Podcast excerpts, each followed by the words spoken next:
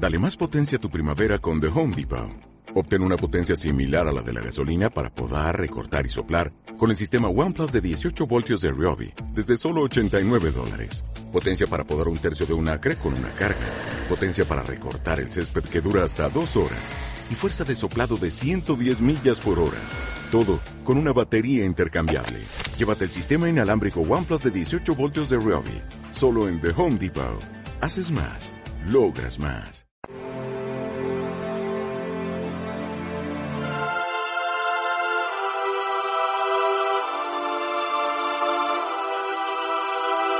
En aquel tiempo subió Jesús a una barca, cruzó a la otra orilla y fue a su ciudad.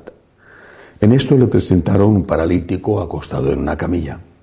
Viendo la fe que tenían, dijo al paralítico, ánimo hijo, tus pecados están perdonados. Algunos de los escribas se dijeron, este blasfema. Jesús, sabiendo lo que pensaban, les dijo, ¿por qué pensáis mal en vuestros corazones? ¿Qué es más fácil decir? Tus pecados te son perdonados o decir, levántate y echa a andar. Pues para que veáis que el Hijo del Hombre tiene potestad en la tierra para perdonar pecados. Entonces dice al paralítico, ponte en pie, coge tu camilla y vete a tu casa. Se puso en pie y se fue a su casa. Al ver esto la gente quedó sobrecogida y alababa a Dios que da a los hombres tal potestad. Palabra del Señor. Con este milagro hecho en, lo que el evangelista llama su ciudad, es decir, en Cafarnaúm, no en Nazaret, porque de Cafarnaúm había hecho el Señor el centro de, donde residía y desde allí salía para hacer los viajes apostólicos. Con este milagro Jesús quiere dar una doble señal, una doble enseñanza. Primero, una vez más, Él es Dios. Él es Dios.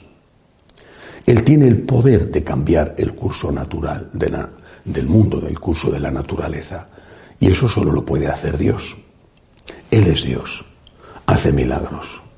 Hizo milagros. Sigue haciendo milagros. A Él debemos acudir con confianza, con esperanza, pero también con humildad. Él es Dios. Es el creador de todo. Es capaz de hacer milagros. Los hace. Los sigue haciendo. No curó a todos los leprosos, no devolvió la movilidad a todos los paralíticos y no hace hoy todos los milagros que le pedimos. Bueno, es un misterio, ciertamente, pero lo sigue haciendo. Y quizá a lo mejor depende más, no solo del amor de Dios, sino que depende más de nuestra fe y de nuestra humildad. Segunda lección extraordinaria es que une la curación física a el perdón de los pecados. Ciertamente en aquella sociedad muchos, quizá todos incluso, pensaban que eran castigos de Dios por pecados suyos o de sus padres. Bueno, esto nunca ha sido así, evidentemente, aunque algunas enfermedades son castigos, pero no de Dios, sino de la propia naturaleza. Es decir, tienes cirrosis porque has bebido mucho, eh, o tienes cáncer de pulmón porque has fumado en exceso. No en todos los casos, pero en muchos casos es así. Es la naturaleza la que se revela cuando se incumplen, se rompen sus leyes. Pero eh, no, no es este el caso ni esta es la enseñanza. Jesús quiere decirnos que el pecado tiene consecuencias. Esto es lo que nos enseña el Señor. El pecado tiene consecuencias. Pero que perdonar los pecados es también sanar las consecuencias, es decir, volver a la paz con Dios puede librarnos, si no de todas las consecuencias, porque vuelvo a poner el ejemplo, tú estás arrepentido de haber fumado tanto, pero no basta eso para que el cáncer de pulmón desaparezca. Pero sí puede sanarnos de las heridas que ha dejado el pecado en el alma, o por lo menos puede ser el principio de una sanación que tenga después con el tiempo, la perseverancia, la ayuda quizá de especialistas y desde luego la ayuda de la gracia de Dios tenga después, eh, llegue después a una sanación continua, perfecta. Por eso es tan importante señalar dónde está el pecado.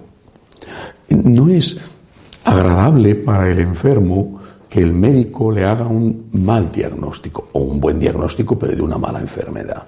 Usted tiene cáncer, un disgusto enorme y tienes ganas o alguno tendrá ganas de agredir al médico. Usted tiene cáncer, usted tiene un ELA, usted tiene un colon irritable, usted tiene lo que sea, un, problema de tumor, una, lo que sea. Es un disgusto, te, sienta mal, eh, te dan ganas de abrazar al médico cuando te dice usted no tiene nada, pero en cambio, aunque sepas que el médico no es culpable del diagnóstico que te da, te da un disgusto. Por eso, decir que algo es un pecado, algo que te gusta, algo que te apetece, algo que te atrae, decir que eso no lo puedes hacer porque está mal hecho, pues no es fácil de aceptar. Y la reacción de muchos es ir contra el que lo dice, intentar callar su voz, que ya no lo diga, o que diga que eso no está mal. Es una reacción infantil, o incluso me atrevería a decir adolescente más que infantil, negar la realidad. Si hiciéramos eso con las cosas eh, de la vida, eh, estaríamos perdidos. No solamente la ciencia nunca habría avanzado, sino que el hombre habría desaparecido como especie hace mucho tiempo. Desde luego, la profesión médica no existiría, porque si vas al médico y el médico te dice, este dolor que usted tiene, estos síntomas que usted tiene son de tal enfermedad, y vas y le pegas dos tiros al médico, pues nadie se va a meter a médico, ¿no? ¿Quién va a querer que le peguen dos tiros y que le maten solamente por hacer un diagnóstico acertado? Te duele, pero le agradeces y sobre todo, sobre todo, preguntas. ¿Hay solución? ¿Hay terapia? ¿Me puedo curar? Esto se puede arreglar. Jesús nos enseña a distinguir el bien del mal, pero no para quedarnos con esa sensación de que somos pecadores, sino para curarnos del pecado. Jesús es el médico que te dice, esto que estás haciendo está mal hecho.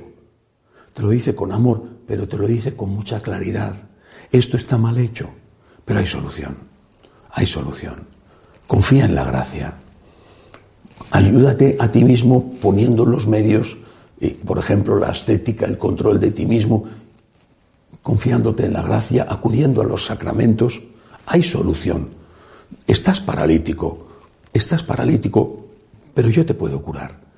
E, el mensaje de Jesús es completo, es el mensaje de la verdad y de la misericordia. Si nosotros omitimos una parte del mensaje, la verdad, y nos quedamos solo con la misericordia, no podemos llevar salud a la persona que está enferma, sanación al que está sometido a las consecuencias del pecado por antipático que sea, tenemos que decir la verdad. Aunque, aunque se nos echen encima y nos acusen de ser retrógrados, anticuados, tenemos que decir la verdad. El papá y la mamá cuando educan a sus hijos tienen que decirles la verdad. Hijo, esto no lo puedes hacer. Esta bebida no la puedes tomar. Eh, no puedes estar todo el tiempo viendo la televisión. Tienen que decirles la verdad. Tendrán que decírsela con el mayor amor posible. A veces están irritados y ellos también están muy, muy cansados y muy tensos y no se lo dicen quizá de una manera perfecta. Bueno, tienen que hacerlo del mejor modo posible, pero tienen que decirles la verdad. Pero siempre hay que dar la terapia. Y Jesús nos la da. es lo bello del cristianismo. Es lo magnífico de la enseñanza de Jesús. El paralítico no necesitaba que nadie le dijera que estaba paralítico, bien lo sabía él. Pero si no lo hubiera sabido, no sé, ¿por qué no me puedo mover? Jesús le habría dicho, estás paralítico, pero no te preocupes. Ahora yo te digo, coge tu camilla, levántate, tus pecados están perdonados. Jesús nos dice siempre la verdad, la dice con mucho amor, pero la dice con sinceridad, la dice de manera que no nos engañemos a nosotros mismos. Nos dice la verdad, aunque la verdad nos escueza, pero nos dice siempre, tus pecados están perdonados si reconoces tu pecado, si pides perdón por ello, si estás dispuesto a caminar, a salir de ese pecado, si estás dispuesto a acoger el perdón que te regalo, si estás dispuesto a hacer esfuerzos para poder mejorar y dejar atrás esa vida que estás llevando que te hace daño. Démosle gracias a Dios por las dos cosas por las dos, porque nos dice la verdad y porque nos ofrece siempre su misericordia. Que así sea.